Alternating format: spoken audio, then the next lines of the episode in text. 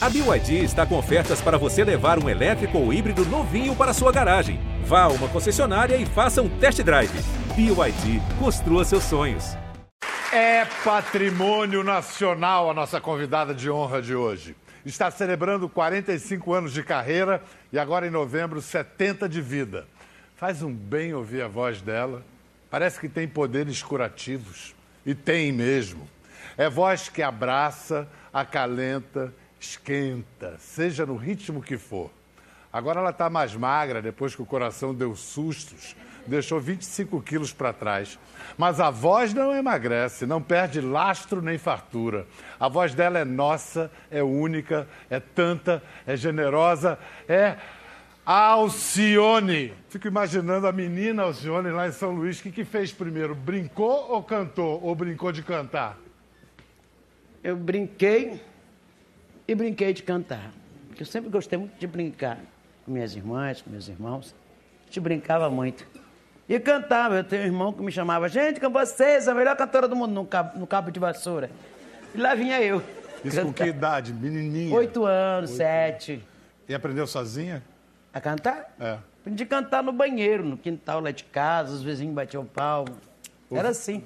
Ouvindo. E ouvindo Ângela Maria, Dalva de Oliveira, Elisete Cardoso, Nubia Lafayette. Essas mulheres cantaram a paixão desse país. Mas tudo bem, você é o samba, é o romantismo. Mas quando foi que você ouviu ela Fitzgerald pela primeira vez? e quando você ouviu, o que, que aconteceu? Porque você é uma cantora de jazz também. Eu gosto de jazz. A primeira vez tem um amigo no Maranhão, ele é até de Palmata, o nome dele é Antenor Bogé, a gente chamava ele de Toyo. Aí ele foi lá em casa pedir para meu pai se ele podia me levar na casa dele, que era ruim de sair de casa sem meu pai, para escutar umas cantoras que ele tinha. Meu pai, como ele era filho de uma família conhecida, meu pai falou, pode levar. Sargentão deixou? Deixou. Aí eu fui, foi quando eu vi ela Fitzgerald. Gente, eu digo, não pode ser que alguém cante desse jeito. Como que uma pessoa pode ter uma voz dessa e fazer o que fazia? Eu digo, eu vou ter que cantar um dia assim. e fiquei fã dela, Sarah Mahara Jackson. E aí fui procurando conhecer essas mulheres também, que era outro som que eu não conhecia, né? Eu estou tentando me concentrar aqui, mas as suas unhas me hipnotizam. Pera, deixa eu ver isso aqui. Que? Assim, olha só. Pera, tem uma, uma, uma câmera que possa se aproximar deste facinho. Não. É Swarovski. Cristais? Swarovski. Swarovski. Você fez especialmente para quem? Pedro Bial. Ah! Desculpa aí, hein? Desculpa aí, moçada. Cara, é que a pessoa que faz minhas isso. unhas, a Rosemary Guimarães, ela agora descobriu uma tal de maquiagem de unha. Não sei se vocês mulheres já sabem. Ah, não é esmalte que Não, é chama. maquiagem de unha. Esse aqui é um... Qual é a técnica? É um pozinho que ela passa e fica fazendo assim, isso fica brilhando. Mas vem cá, isso é a sua unha mesmo? Ou é não, um... não, é, não, a de, é de silicone. Põe por cima da unha de verdade? Por cima da minha unha de verdade, ela montou, colocou uma unha e passou o gel de silicone e tal. Aí tem que lixar, tem que encerrar para ficar. Demora para ficar assim. Ah, né? duas horas para fazer essa mão. Mas aí você pode ficar um tempo. Ah, eu fico uns dez dias com essa unha bonita assim. Eu adoro isso. Pô, que honra, hein? Essa eu vou espalhar, fez para mim essa unha.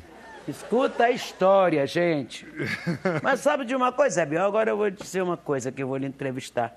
Por favor. Você sabe que eu tinha vontade de vir aqui no seu programa conversar contigo? Ah, Alcione, essa vontade era correspondida. Eu tinha vontade. Eu assistia todas as suas entrevistas com o Zeca, com Lázaro Ramos, com o padre Fábio, meu amigo, o padre Fábio Eu adorei aquela entrevista. É. E aí eu digo, um dia desse eu vou lá conversar com ele, porque eu gosto muito de ti. Acho que você é um cara que tinha que ter um programa assim, só teu, para chamar a gente para conversar. Você uhum. é um cara que sabe ter uma cultura geral. E eu disse, meu Deus do céu. Quando apareceu esse teu programa, eu digo, é ele. Eu tenho que ir lá. É, mas, mas, agora eu vou ficar sem graça. Eu, Por quê? Eu não, não sei, eu não aprendi a ouvir elogio. Nem crítica. Também não gosto de ouvir. Mas o padre, por que, que você gosta especialmente dele? É um assunto que te mobiliza? Fé, ah. religião? Não, não é por causa de fé nem de religião, até porque. É pela eu, pessoa dele. Eu mesmo. sou também kardecista, eu sou espiritualista, porque também eu sou da Umbanda, do Candomblé, e nunca deixei a igreja católica, porque eu fui criado na religião católica. Adoro o nosso Papa Bergoglio, acho ele um, um sacerdote. E gosto muito do Padre Fábio, da maneira como ele encara a vida. E, e nós nos conhecemos assim. Quem me apresentou o Padre Fábio foi na festa do Sírio, a Fá de Belém. E eu fiquei gostando dele. Depois ele foi no meu aniversário lá na Mangueira, com Betânia e Fafá. Aí ficamos amigos e eu apresentei eh, alguns amigos meus transformistas para ele. Ele tirou retrato com eles, ele foi super, super gentil, que essa pessoa, inclusive, faleceu, fez a passagem esse ano, foi Luana Muniz. E ele ficou amigo de Luana, conheceu o trabalho social de Luana, ele nunca imaginava que Luana fosse assim. De lá para cá ficamos amigos. Que legal é, é, essa posição dele de uma religio- religiosidade aberta, porque em Aberta. geral as religiões se fundamentam em- proibições, em interdições. Ah, não tô- pode isso, não pode aquilo. Eu tô fora, esse negócio de é, não o Fábio pode, não é abre, abre, as- abre os braços, né? Vem.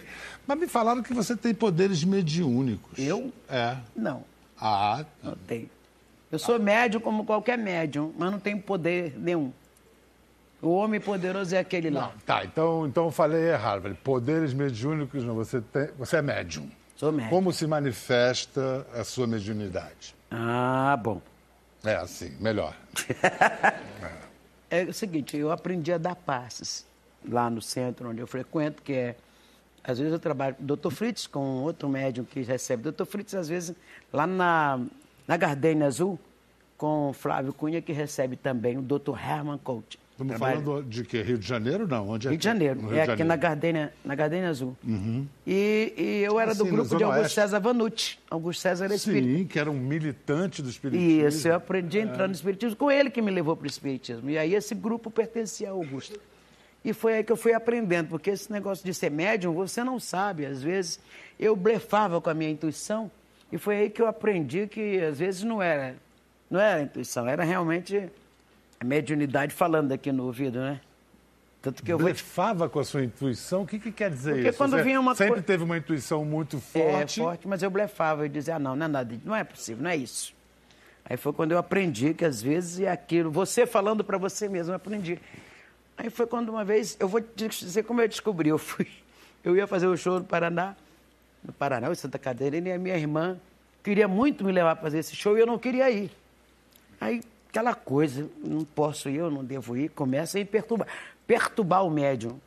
Aí eu, eu não sabia ainda que eu era médium. Falei para minha irmã, eu não quero ir fazer esse show, não. Isso Como? faltava quanto tempo para o show? Isso já estava fazia uma semana pro show. Ela disse, mas como? Como que a gente não vai fazer o show? Porque eu não, eu não gostei desse rapaz que está contratando a gente. A gente vai levar um cano dele. Eu, eu não, eu não conheço ele, mas eu, pelo papo que ele levou contigo, eu não vou gostar de ir. Mas assim você vai me desmoralizar. Eu liguei pro próprio cara e disse, eu não quero ir no show e tal, não vai mais ter o show. Minha irmã chegou e disse, você não pode fazer isso comigo. Eu sou sua produtora, não sou. Você tem que escolher, porque você não pode ligar para a pessoa e dizer que não vai fazer o show. Eu digo, eu nunca fiz isso, mas estou te falando. Já que você quer que eu vá fazer o show, te prepara para vender esse cadete teu para me pagar. Ela achou que estava brincando. Vamos fazer o show. O cara não pagou a gente, ela vendeu o cadete e me pagou. De lá para cá, ela disse, eu não vou mais duvidar quando tu disser. Eu soube que você teve a sua voz ameaçada por problemas e foi salva sim. Eu fui salva na, na, na espiritualidade por um, um, médico, um médium chamado Dr. Edson Queiroz, que recebeu o Dr. Fritz. Ele trabalhava em Pernambuco. Foi Augusto César Vanucci que me apresentou a ele. Eu precisava escrever para que as pessoas me entendessem.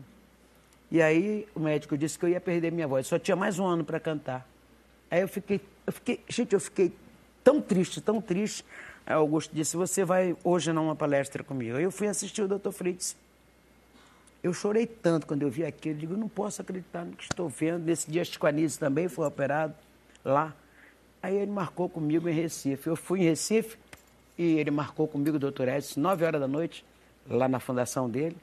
Eu fiquei de 9 a 1 da manhã esperando ele, ele me operar. Eu digo, será que esse espírito não vai fazer nada comigo hoje? Não. De repente ele falou, irmã, venha cá. Você acredita em Deus? Eu digo, acredito. Ele enfiou uma agulha aqui e essa agulha saiu assim, torta. Ele disse, agora você não fala mais. Escreveu em alemão a minha receita. Uma pergunta. Doeu? Não doeu nada. Ele enfiou a agulha aqui. Eu só tossi. Tive vontade de tossir. Ele falou: Você não fala mais durante três dias, não deixa o ar daqui de fora entrar aí. Você escreve para alguém fazendo as coisas para você. Eu fiquei sem falar três dias. Depois que eu falei, ganhei mais 18 discos de ouro. E até hoje estou bem. Graças a Deus, que é Dr. Fritz. Alcione, eu sou super cético, mas eu não sou teimoso. Você está me contando isso, eu tiro meu chapéu. Acho Pode tirar o incrível. chapéu, meu É, colega, porque existe falar mais coisa entre que o céu que e eu a vou terra. falar diante de um testemunho desse? Vou falar nada. Porque eu também não, eu não sou uma pessoa que quero convencer as pessoas. Não, e, e tá, e Eu tá aí. conto. Eu você- dou a graças de estar ouvindo a sua voz, você Verdade. cantando Olha, maravilhosamente bem. Eu E é agradeço isso a que interessa. E abaixo dele, doutor Fritz. E vamos agora, para a gente encerrar esse capítulo saúde, eu quero falar de dezembro do ano passado, que você nos deu um baita susto. O que, que esse coração aprontou aí? Rapaz, eu estava fazendo um show lá no Sesc Itaquera, de repente eu comecei a me sentir tonta. Eu disse para minha irmã, eu não posso mais cantar. E olha que eu sou uma mulher que não sou mulher de desmaiar, que eu sempre disse, o dia que eu desmaiar é para morrer. O dia que eu cair é para morrer.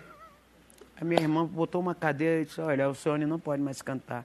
Me levaram imediatamente para aquele, aquele hospital sírio-libanês. Sim, pô, foi onde também cuidaram do meu. É. a doutor Calil. Aí eu cheguei, já fiquei com medo. Eu não gosto de hospital. Gente do céu. Foi quando eles fizeram um bando de exame, vem o doutor Calil e disse, essa moça precisa fazer um cateterismo. Eu digo, o quê? Eu quero ir embora para minha casa. Falei para minha irmã, eu quero ir embora para minha casa. Eu não vou fazer cateterismo nenhum. Segura essa, você querer fazer cateterismo. Não quero, não quero. Eu conheço meu organismo, não vou fazer isso. Aí ele falou, tá bom, então temos aqui uma cantora médica. E aí, agora você vive só até o Natal. Eu digo, o quê? Baixei a bola. Tive que fazer o cateterismo. E aí, criei vergonha na minha cara por causa desse cateterismo. Eu fiz uma dieta, Botou dois estentes. dois estentes. E aí fui. E essa dieta, dieta 25 quilos, você fechou a boca e o que mais? Só fechei a boca, porque não podia, muitas coisas não podia mais comer. Tocinho, aquelas coisas que eu gosto de cair no bom bacon, gente. Eu sou boa de garfo. Parei com tudo. Agora, uma coisa eu disse pra ele: eu não posso mais comer arroz integral. Eu odeio arroz integral. O senhor tem que dar um jeito. Aí ele falou: então vai comer um arrozinho, só um pouquinho, mas odeio arroz integral. Qual a presença do Maranhão na sua vida hoje? Sempre. Ainda tem? Muita. É? Na minha casa, por exemplo, tem um, um quadrinho assim, uma tabuleta escrito Embaixada do Maranhão. Tem rede armada, sempre tem um arroz, sempre tem um, um camarão seco, lá em casa não falta pimenta, não falta matiquino, um Mas isso pode? bonitinho. Isso pode. Camarão Não, seco. muitas coisas ele não pode. É, mas é que a minha família também gosta de comer essas coisas. Ah, sim. É pra, de vez em quando eu como uma farinhazinha. É um pouquinho, sem excesso. Sem excesso. Sem excesso. Porque é o seguinte, no ano que vem vai ser lançado o, o documentário, o filme sobre a vida da Alcione. Nem eu ainda não tinha assistido esse pedaço do, do meu documentário. Muito legal. Você é um privilegiado. De- não, todos nós. E eu só quero fazer uma inversão ali, você, você só quero ser feliz porque eu vim com essa missão de cantar. Você veio com essa missão de cantar para fazer a gente feliz. Hoje, É. graças a Deus. Essa que é a verdade. Graças a Deus. Vem cá, e quantas irmãs e quantos irmãos? Todos são Olha, nós três somos- times de futebol, mais ou menos. somos- é por aí. Nós somos nove irmãos, já morreram dois irmãos meus, mas a gente tem mais oito irmãos que meu pai teve filho com outras senhoras. Mas a gente. É, mas nós vivemos juntos. Em cri- casa. E todos foram criados pela sua mãe. A minha mãe, teve uns que minha mãe amamentou, e minha mãe sabia de todos. Meu pai sempre teve o maior respeito com a minha mãe, até porque nós exigimos esse respeito dele. E esses irmãos, quando eu chego no Maranhão, todo mundo se encontra, como você viu, E, lá na e- casa e minha essa irmã. turma trabalha com você também, essas suas irmãs? É, quem trabalha comigo mais é, é Maria Helena e Solange, que é minha produtora. Ivone não, Ivone está chegando segunda-feira com carregamento de camarão, peixe, pedra, pescado, ela é assim, traz Mas você, tem- mas você mesmo ir para o Maranhão tem ido pouco. Eu tenho ido para o Maranhão, mas depois que eu botei o stand, eu fiquei sem poder viajar esse esse espaço de quatro, quatro horas, três horas que dá para ir para o Maranhão. E eu, eu tive que fazer repouso. Agora que eu estou podendo sair de casa, mas já estive no Maranhão depois disso. Mas você é a cantora, a mulher das viagens É internacionais. verdade. Como é que você Agora eu faz? estive no Festival de Montreux. Pois é. Canta- Você está vindo de lá, né? Tô vindo de lá. Você já falou que as viagens internacionais mudaram a sua vida, a sua Mudaram. cabeça, fizeram você. Mudaram muito. Eu gostei muito de tudo que eu fiz. Hoje eu já tenho mais preguiça. É, né? Não aguento ficar dez dias fora do Brasil sem comer meu feijão com arroz. Eu tenho preguiça de ficar fora do Brasil agora. Antigamente eu fiquei dois anos na Itália já. Mas agora não fico mais. Vem cá, o Maranhão falam que o, o que se diz da língua portuguesa falada no Maranhão é que é a mais das mais bonitas, É que é a prosódia mais correta. assim. É verdade. E grandes poetas, Ferreira Goulart, seu amigo Sarney, Zé Sarney. Com certeza. Você ainda fala com o Sarney de vez em quando? Muito. Mantém essa amizade? Mantenho, eu gosto muito dele. Esse negócio de amizade lá no Maranhão tem uma coisa que o Zé Sarney é um- foi um cara que muito amigo de meu pai, porque ele sabe todas as toadas de boi do Maranhão e meu pai também. Eles se juntavam para cantar toada de boi. E quando a minha mãe faleceu, que eu cheguei no cemitério, era uma dor profunda para todos nós. De repente eu vi Zé Sarney, chegou de Brasília, ele, Dona Marli, Rosana, Zequim, Fernando. Veio para o inteiro. Ele veio só para segurar. Minha mãe era uma lavadeira. Ele segurou no caixão da minha mãe. Foi ele que baixou a sepultura. Eu não posso esquecer uma coisa dessa. Nunca mais. É, esse tipo de coisa. Não dá para você esquecer. E esse Brasil com essa política do jeito que está, Ah, um escândalo atrás do outro, corrupção, furacão. Como é que uma pessoa pode dizer que economizou 51 milhões? Eu estou cantando até hoje não consigo economizar isso tudo. Rapaz, mas eu vou te dizer uma coisa: o nosso Brasil precisa tomar jeito. Eu já não aguento mais nem ver essas notícias, sabe? Porque você fica tão desanimado. Ainda bem que vai ter eleições e a gente vai poder escolher algum- alguém de bem para votar, para que possa levar esse país para frente, porque todo dia. Mas é uma roubalheira tão grande que eu pensando, como é que pode uma pessoa dormir com as filas nos hospitais, pessoas morrendo na fila de hospital, com o cara sem receber o dinheiro do salário dele, o pai de família? Né? Eu não, eu não, consigo como é que pode. E nisso, com, com tudo isso acontecendo, a música brasileira que você personifica continua, Continua aí que nós precisamos cantar. Porque se a gente não cantar, a gente morre, Pedro Bial. Ainda bem que existe música, ainda, ainda bem que existe o músico, o compositor para fazer música para a gente cantar. Agora, an- antes de falar das coisas bacanas, boas, novas que estão aparecendo agora, Com certeza. eu quero. Porque a garotada nem sabe que isso aconteceu. Entre 79 e 81, essa aqui que sabe tudo de televisão, como vocês já perceberam, apresentou um programa na Globo que teve uma grande importância, chamava-se Alerta Geral, e tinha uma ideologia clara que era defender a música brasileira frente à invasão estrangeira. Vamos ver uns pedacinhos. Aliás, nessa época, agora ela está devagar. Ela tocava um pistão arretado. E hoje, você acompanha, você garimpa, procura as coisas que estão acontecendo de novo na, na música brasileira. Com certeza. Como é que você conheceu as Bahias e a cozinha mineira? e o que, que lhe agradou na música delas? Foi na virada cultural. Da virada cultural. Eu estava lá no camarim, de repente eu ouvi um som, um som diferente e bom. Quem é esse povo? Fui lá, ouvi, eu disse, gente, que coisa boa. Ah, não, eu vou já lá no palco. Entrei no palco, dei um abraço nelas todas e ficamos amigas. Então, se a Marrom gosta dessa turma, essa turma adora a Marrom e reconhece em Alcione uma pioneira que abriu os caminhos que hoje pode percorrer e ampliar. A escalação da turma é Açucena Açucena, Raquel Virgínia e Rafael Acerbi. Junto, eles, ah, senhoras, senhores e todas as possibilidades além disso, as Bahias e a Cozinha Mineira. Venham pra cá, garotas. E o garoto também. Sim! Olá, Bial. Tudo bem? Oi. Oi, por favor. E aí? Zero. Isso é uma festa. Mais. Que Fiz isso quando encontrei ela. Muito legal ver vocês ao lado da Alcione. É muito legal. gente, meu Deus. Legal. Deixa eu entender, peraí. Rafael, você é de Minas, de onde? De BH? Eu sou de Poços de Caldas, Poços ali no de sul de Caldas. Minas, Tá. né? Mineiro nato aí. A Açucena é baiana, soteropolitana, não? Vitória da Conquista. Vitória da Conquista, Terra de- de Glauber e Alomar Figueira Melo. E- Fala orgulhosa, né? Terra, é o lugar da Bahia que faz frio. Que faz frio. É. Tem um festival de inverno lá. E Raquel é paulistana mesmo. Eu sou paulistana. Eu cresci no Grajaú, Jardim Miriam e Capão Redondo. E, e- e onde no Brasil vocês cruzaram os destinos? São Foi aqui em Paulo. São Paulo. Paulo só podia ser, né? Cara de São Paulo. E o mais engraçado é que a gente se encontrou depois de um cruzamento, porque eu fui pra Bahia No ano. no ano em que ela veio pra São Paulo. Quero, eu ouvi dizer o que você foi tentar fazer na Bahia. Entrega aí pra gente. O que, que você queria fazer na Bahia? Eu queria muito ser cantora de axé e eu queria ser puxadora de trio. Mas me perdoe a curiosidade, você já era moça cantando ou ainda, não era moço ainda Era, cantando? nossa. Um moço meio assim, né? Um moço meio assim. Um moço ainda na metade do Aquela caminho. androgenia, né? Aquela Um coisa moço, bonita. moço, moça. E, e você era, também cantava ainda moço? Cantava. Já cantava. Cantava. Quer dizer, cantoras vocês já eram desde sempre. Já, desde já. antes de fazer a. A postura transição. era tanto que era a postura de imitar as cantoras, né?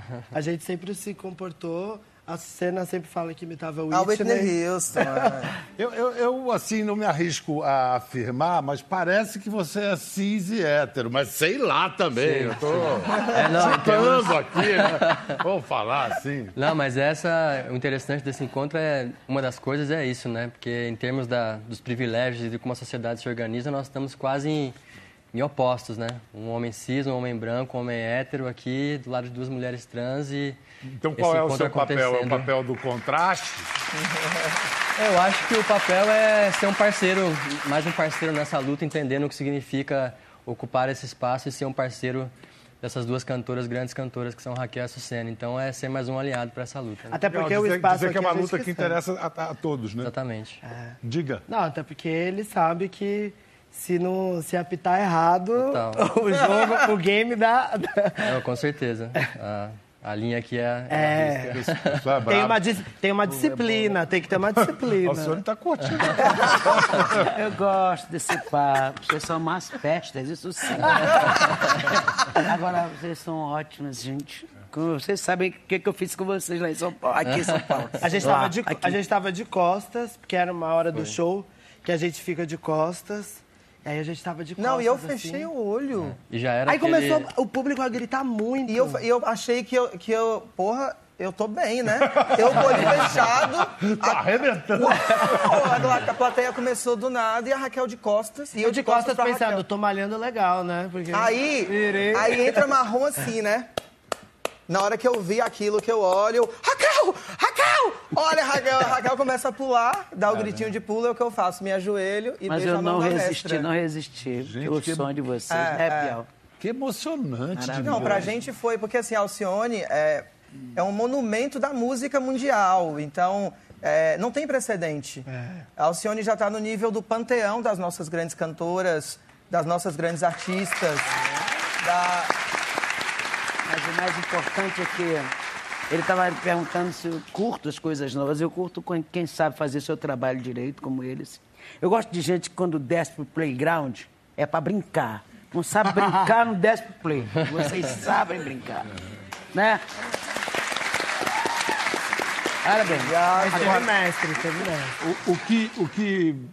Ih, tem tanta pergunta aqui na cabeça. O que vocês fazem é música, mas também é militância. É, então, a primeira pergunta, antes de entrar nisso, é: a inspiração que a Alcione representa é uma inspiração apenas musical? Ou, ou, ou a inspiração, a vida dela também é um exemplo de alguma maneira? De que maneira? Para as mulheres negras, a Alcione, por exemplo, é, um, é uma fortaleza, né? Então você, quando ela fala, vai sentir falta da negona aqui.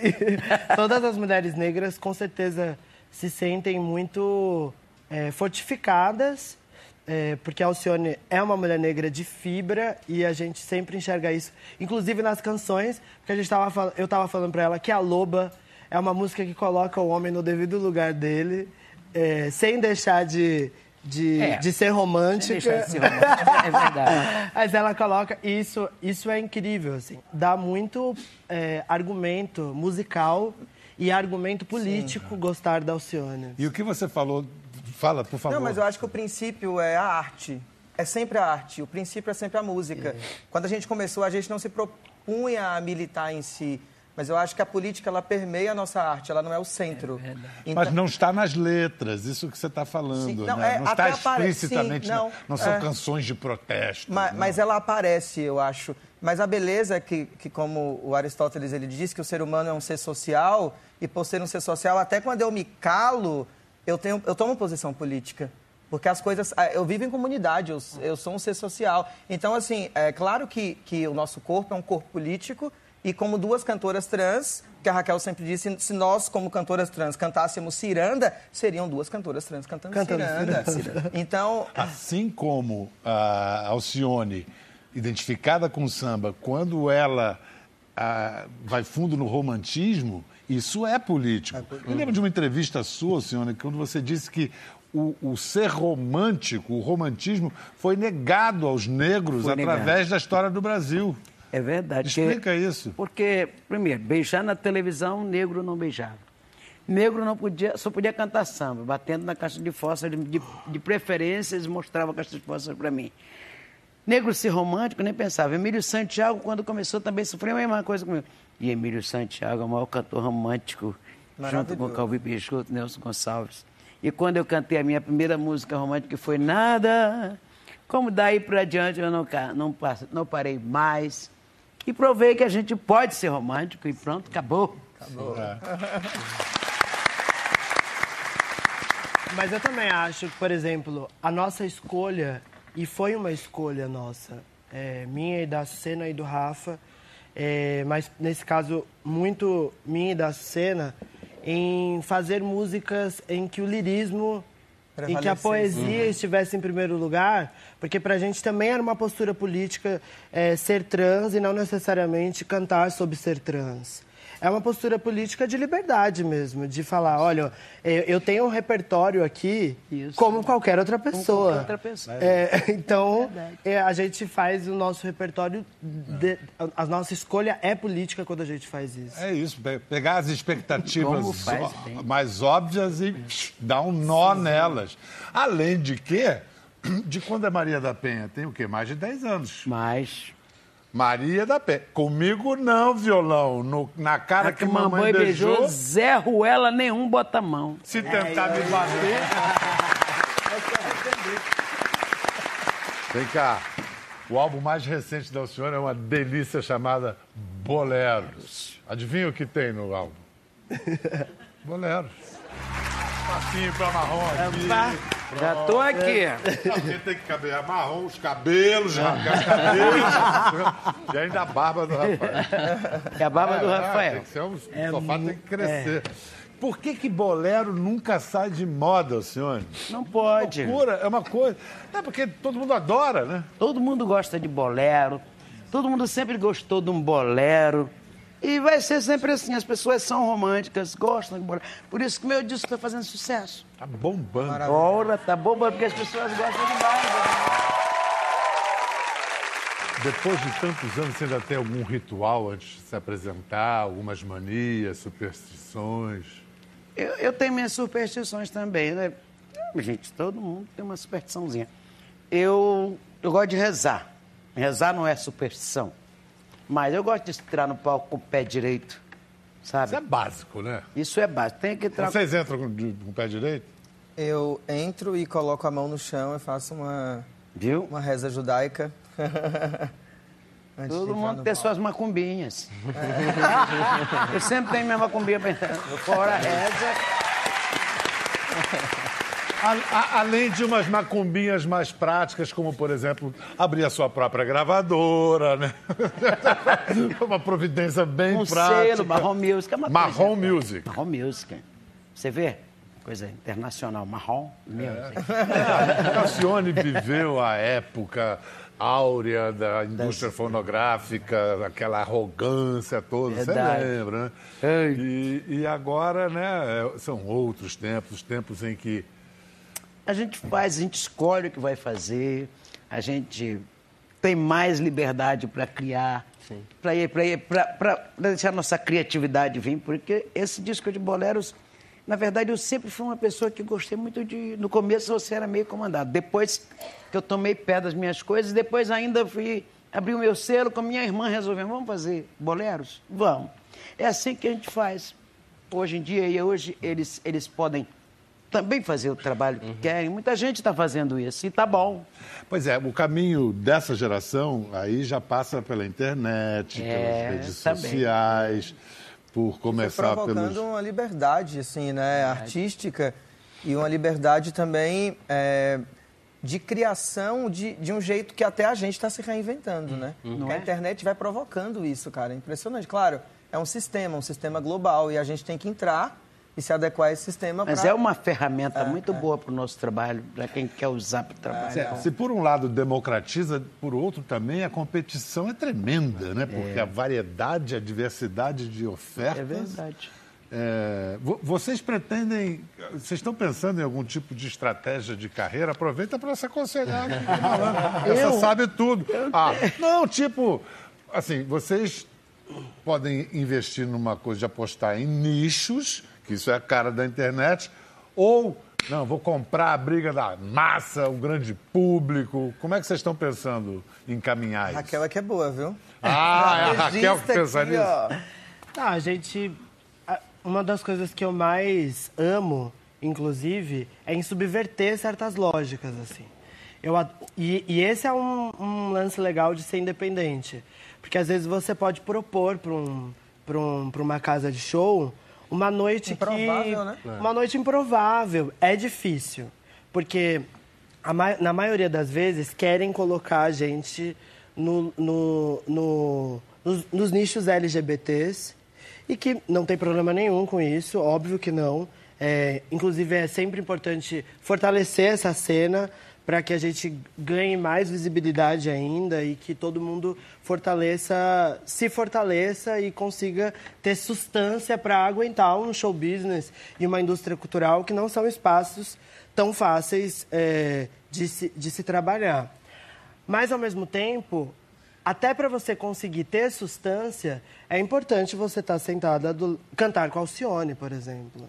Obrigada. É, e, é, porque Mas você... é importante para mim também cantar com vocês. Ah, Muito. Eu gosto. Mas é, é, é muito bom, assim, quando a gente subverte e... Esses dias eu tava... Eu pirei que eu queria cantar, fazer um show com Pericles. não, não aconteceu. Mas eu tava no escritório. Não, a gente vai... Não, tá, não, a gente vai fechar o show com Pericles. Eu quero fechar o show com Pericles. Porque... É, é, eu acho que música... É um cantor. É, canta Eu muito. estava aqui para falar. É um extraordinário. extraordinário. É, é. E a gente, como cantora, é, nossa, eu, a gente ama o Pericles. É e pra mim tinha tudo a ver. Mas é, existem muitos entraves. é, a gente ainda tem uma postura super careta de achar que não dá pra misturar. Quando eu acho que. tem de misturar, né? Quando eu acho que tem que misturar. Sim. Porque a gente tem que conseguir é, ir num show de música e, e conseguir conviver. E a gente tem que ir na farmácia e conseguir conviver. E tem que ir no banco e conseguir conviver.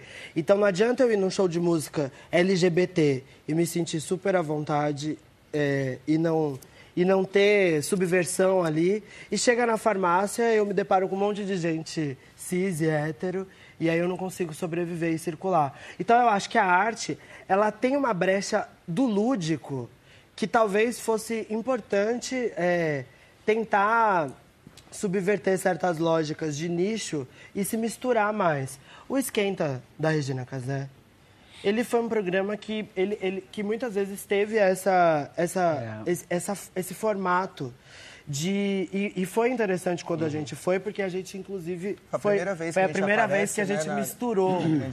É, é, a gente misturou e a gente cantou, é, inclusive, Alcione com Mumuzinho. Eu cantei Whitney Houston Cantou Whitney. Houston com- Cantamos Deu um Rolê. É, Então foi super legal nesse sentido e eu acho que a gente tem que aprender, a né, a- aprender não, a exercitar essa, essa subversão de juntar o que parece que não é juntável. Mas a gente entende o que vocês querem. Vocês têm que ser reconhecidas como cantoras. de um repertório qualquer. Com certeza. Repertório. Bom, então é o seguinte, falou em misturar, vocês estão aqui, Vamos misturar? vai misturar, por favor. Vamos se embolar? Mistura aí. Vamos se Valeu, embolar no gente. Disco da Alcione, Bolero. Disco das Bahias, Bicha com X. Bicha Qual a diferença de bicha com X para bicha com CH? A subversão da linguagem, meu amor. Subversão pouco é bobagem. Valeu, até a próxima.